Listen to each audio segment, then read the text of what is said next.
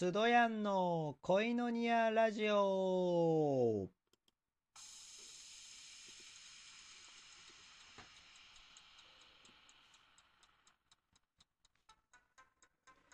ハレルヤ神様に愛されている男、スドヤンです。今日も恋のニアラジオ始めていきたいと思います。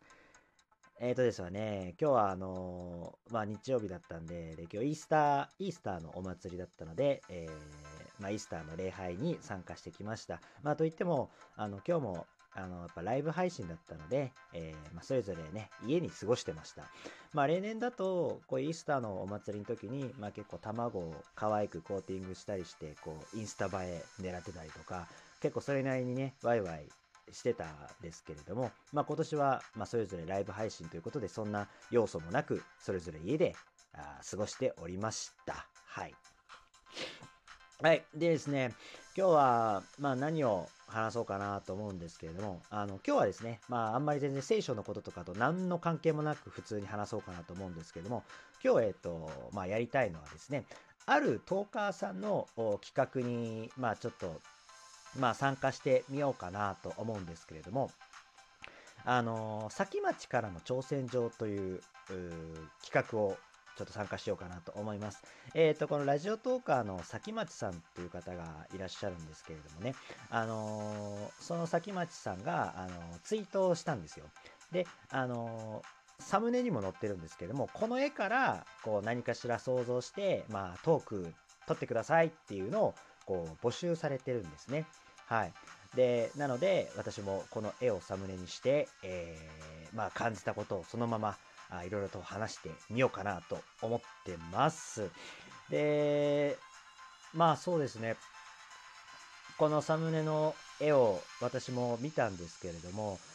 あの、まだ私他のトーカーさんのあれは聞いてないからわかんないんですけれども、でも大半の人ってこの絵見ると、まあなんかこう、やっぱり悪魔、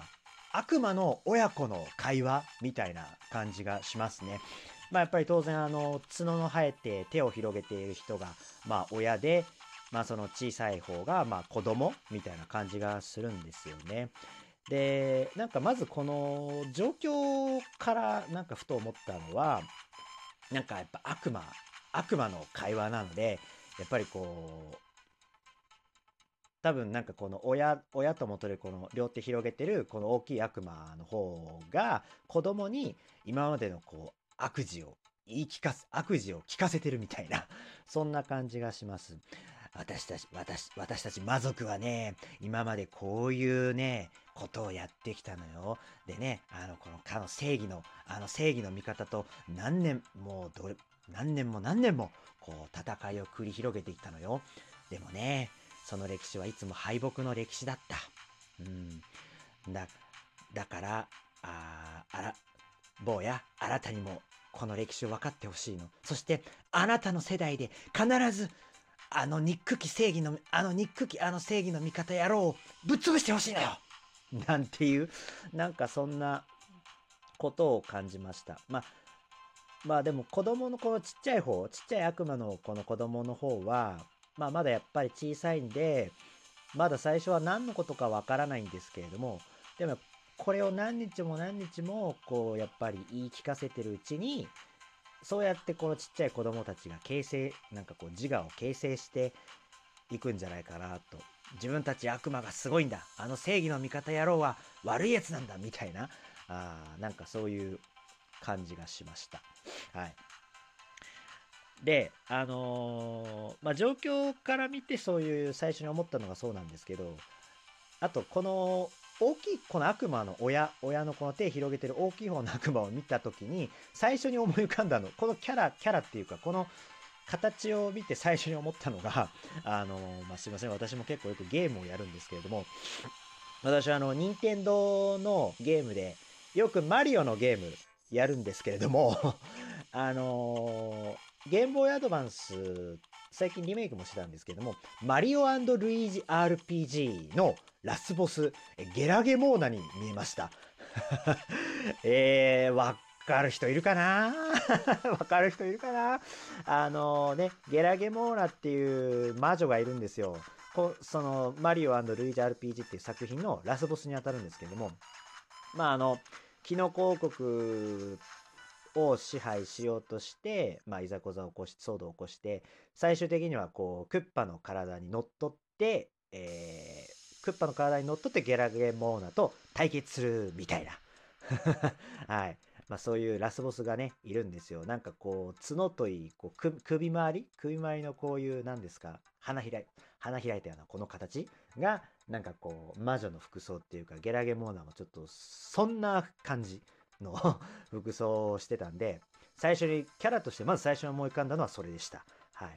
だから、まあ、そうですね。なんかこうここからはね自分の想像なんですけれどもこのゲラゲモーナの子供に言い聞かせてる。いつかいつかマリオを倒しておくれ。うひゃひゃひゃひゃひゃみたいな。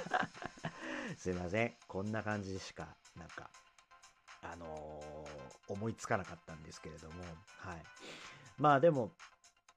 なんかこうマインドコントロールしてるようなそういう感じがしますやっぱり。うん、なんていうかマインドコントロールっていうかまあずっと言い聞かせて子供の自我を作っていく。まあやっぱり子供はね親の背中を見て育つのでやっぱりこう悪魔の魔女魔女悪魔の魔女の背中を見てそして悪魔の魔女の歴史を言い聞かせてることで子供も子供の人生もなんかそういう風になっていくっていうこれをいい意味と捉えるか悪い意味と捉えるかはあ皆さん次第ですけれども。そうですね。だからそれをずっと聞かされて聞かされててで最終的にはこのねこういう悪魔の悪魔の親まあゲラゲ まあゲラゲモーナでもいいか。ゲラゲモーナが話している言葉を信じて子供がそうやって成長していってで次第にはあこの子供ちっちゃい方の悪魔、まあ、ゲラゲモナの子供が大人になってこっちの大きい方の両手広げてる方になってまた今度は自分の子供にそういうことを言い聞かせていく。こうやってまあ負の連鎖というのかあまあ性の連鎖というか分かりませんけれどもこうやって歴史が紡がれていくのかと、うん、まあ歴史が語り継がれる。いい意味でも悪い意味でも。まあ、時にはそういう悪い意味になっちゃうとこんな悪魔のようにあなってしまってね。まあそれは何で悪魔になっちゃったか。それは自分自身も似たような経験をしたいしたからっていうことじゃないですかね。まあこういうね悲しみの連鎖悪い悪い意味として話すんだったらやっぱりこういう悲しみの連鎖をこうどこかで断ち切らないとね。最近はまあやっぱり家庭でも